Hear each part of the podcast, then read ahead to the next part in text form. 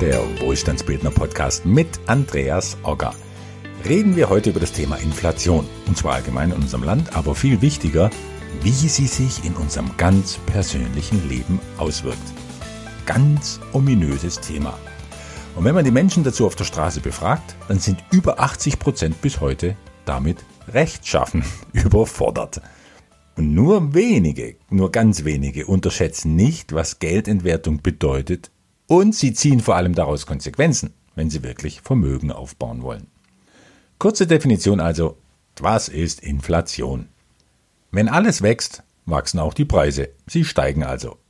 Und die Ökonomen unserer Zeit glauben, fünf Dinge, die fast den Stellenwert, ja, ich will sagen, eines Dogmas haben. So unverbrüchlich sind diese fünf Glaubenssätze. Erstens. Das Bruttoinlandsprodukt BIP, also der Gesamtwert aller Waren und Dienstleistungen in unserem Land, eine Art Maß für unsere wirtschaftliche Kraft.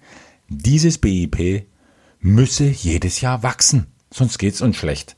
Denn ohne Wachstum könnten wir unsere Schulden nicht mehr bezahlen. Zweitens. Eine leichte Inflation ist gut, weil sie eben Indikator für Wachstum sei. Aber drittens bitte auch keine zu hohe Inflation, denn zu schnell steigende Preise bemerken irgendwann auch 100 Prozent der Bevölkerung und die motzt dann und eine dauerhaft motzende Bevölkerung macht Politiker nervös, die wieder gewählt werden wollen. Größte Vorsicht viertens, muss man aber auch walten lassen, vor sinkenden Preisen. Denn eine Deflation will auch niemand, denn sie verleitet die Leute, ihre Konsumausgaben aufzuschieben weil ich ja möglicherweise in zwei Wochen für mein Geld mehr bekomme als heute. Das wäre die Wirkung, die befürchtete Wirkung einer Deflation. Und das beißt sich wiederum mit Dogma Nummer eins, dass wir ja dringend wachsen müssen, also jetzt viel Geld ausgeben sollen für Waren, die dann schnell nachproduziert werden müssen und somit das BIP ankurbeln, damit wir, siehe zweitens, sagen können, wie wirtschaftlich stark wir sind.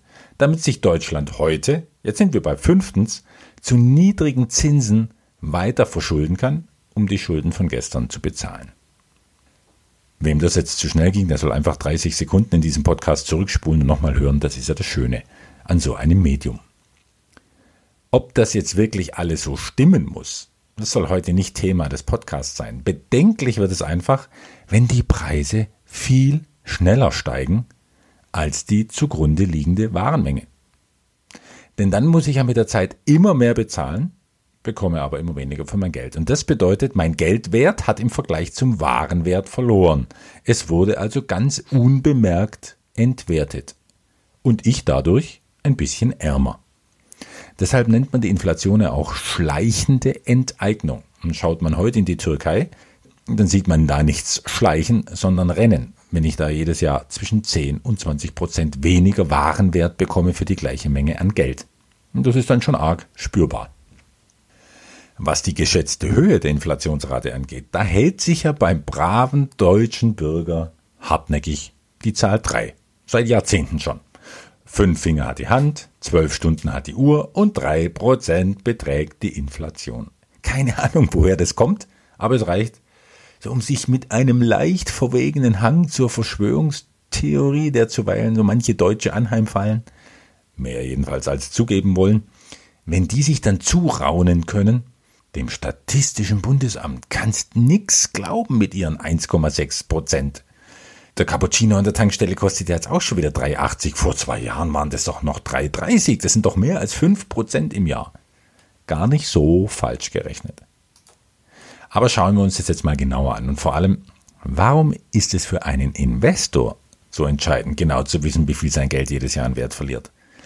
Dazu vier Punkte aus meiner Perspektive als Investor. Erstens.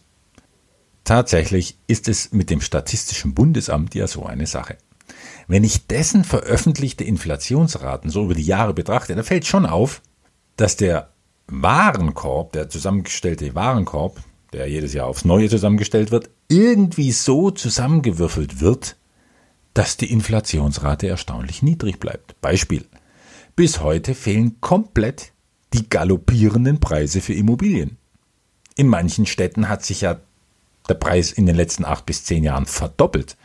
Und das würde natürlich enorm auf die Inflationsrate durchschlagen. Aber das Statistische Bundesamt sagt, das ist zu kompliziert, die Kaufpreise sind landesweit zu unterschiedlich, das können wir nicht mit hineinrechnen. Potzblitz. Und dann kommen noch diverse Berechnungsmethoden dazu, die schon ein wenig auffällig die Inflationsrate immer drücken, aber nie erhöhen. Eine der mehr als Dutzend Techniken ist zum Beispiel die hedonische Glättung, haben viele sicherlich noch nicht gehört, oder hedonische Bewertungsmethode. Schon spannend, und wen das näher interessiert, der möge doch mal in Google die Stichwörter eingeben. Fokus, Money, die Inflationslüge, Irrtum 3. Der kommt dann direkt ganz oben auf den Artikel. Das ist schon sehr interessant, da der Artikel die Methode erklärt und wenn man die mal rausrechnet, dann kommt man auf Inflationsraten, die auch dem letzten Anleger irgendwie klar machen, dann mache ich ja mit meinen winzigen Renditen in meinen Geldanlagen jedes Jahr richtig viel Minus. Zweitens. Wir haben eine Geldschwemme. Hm, eine Geldschwemme mit der Politik der Europäischen Zentralbank, das ist eine Binsenweisheit aber eine, die ja nicht zu auffällig sein soll. Man will die Leute ja nicht unnötig beunruhigen. Im Gegenteil, lieber ein paar Schlaftabletten verteilen. Diesbezüglich wäre dann das Statistische Bundesamt die größte Apotheke, aber einschläfernd soll auch wirken, dass seit einigen Jahren von der Bundesregierung die Geldmenge M3 nicht mehr offiziell ausgewiesen wird. Denn diese Geldmenge könnte man ja ganz einfach ins Verhältnis setzen zum BIP und dann hätte man recht schnell verlässliche Zahlen. Das geht so einfach nicht mehr, aber es gibt Umwege, mit denen man das berechnen kann. Denn das glaubt ja wohl jeder, dass etwas von diesen 20 Milliarden im Moment Unterstützungsgeld pro Monat, dass irgendwann dieses Geld durchdrückt in den Markt. Und wenn es nur, und das sehen wir heute und schon seit Jahren deutlich, durch die Befeuerung der Aktienkurse sichtbar wird.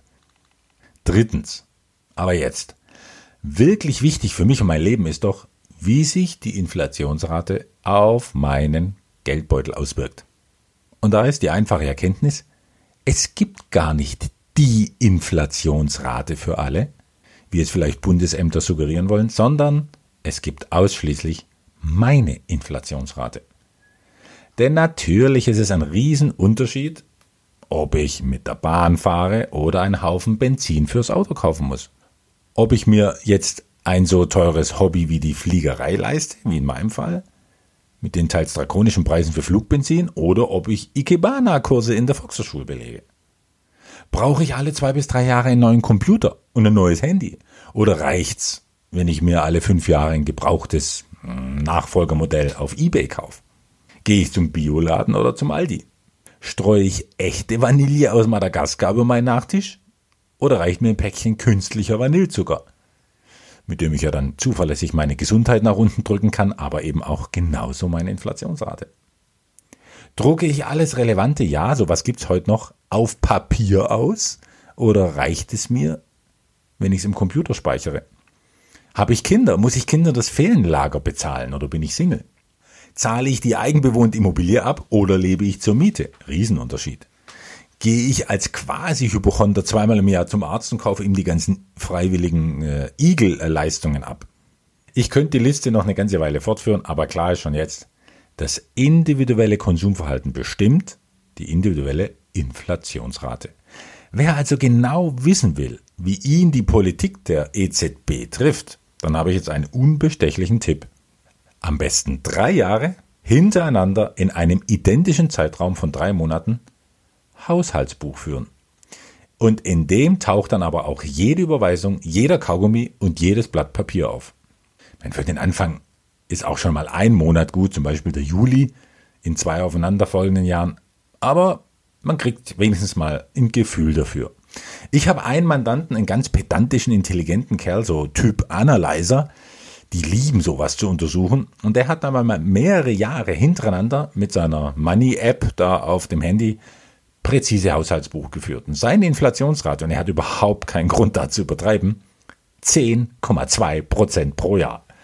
Wobei man dazu sagen muss, dass er in seiner Familie bestimmte gesundheitliche ähm, Herausforderungen hat, okay, und das erhöht dann die Rate über dem Durchschnitt vielleicht um 2 Prozent.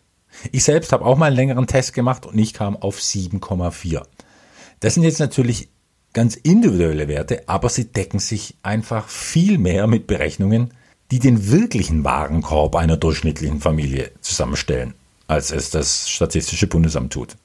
Und vor allem aus einer gefühlten Inflation, davon ist ja immer die Rede, wird dann auch eine wirklich greifbare. Und viertens jetzt, warum ist das für mich als Investor so entscheidend? Ja, weil es natürlich eine Benchmark ist. Und an dieser Benchmark müssen sich meine Investments messen lassen. Denn wenn ich weiß, dass meine Inflationsrate oberhalb der 5% liegt, dann mache ich mich doch gar nicht mehr auf die Suche nach Geldanlagen, die mir 2, 3 oder 4% einbringen. Und von denen ich ja noch 25% Kapitalertragssteuer abführen muss. Dann werden aus 4 sowieso wieder 3. Also mit dem Wissen um meine Realinflation verändert sich mein Fokus, mein Anspruch, meine Haltung. Und es ist dann sehr wahrscheinlich, zumindest die Erfahrung der letzten 15 Jahre in meinem Umfeld, und dann ist es sehr wahrscheinlich, dass sich auch das Portfolio verändert. Und genau dazu will ich ermutigen. Wenn es so etwas gibt wie diese schleichende Enteignung, dann sollte ich meine Anspruchshaltung gegenüber Geldanlagen verändern. Im Finanzseminar gebe ich etliche Beispiele, welchen Anspruch institutionelle Anleger zum Beispiel haben, die ihre Milliarden nicht nur sichern müssen, sondern ebenso vermehren müssen. Ja, wegen Inflation und anderen Kostentreibern.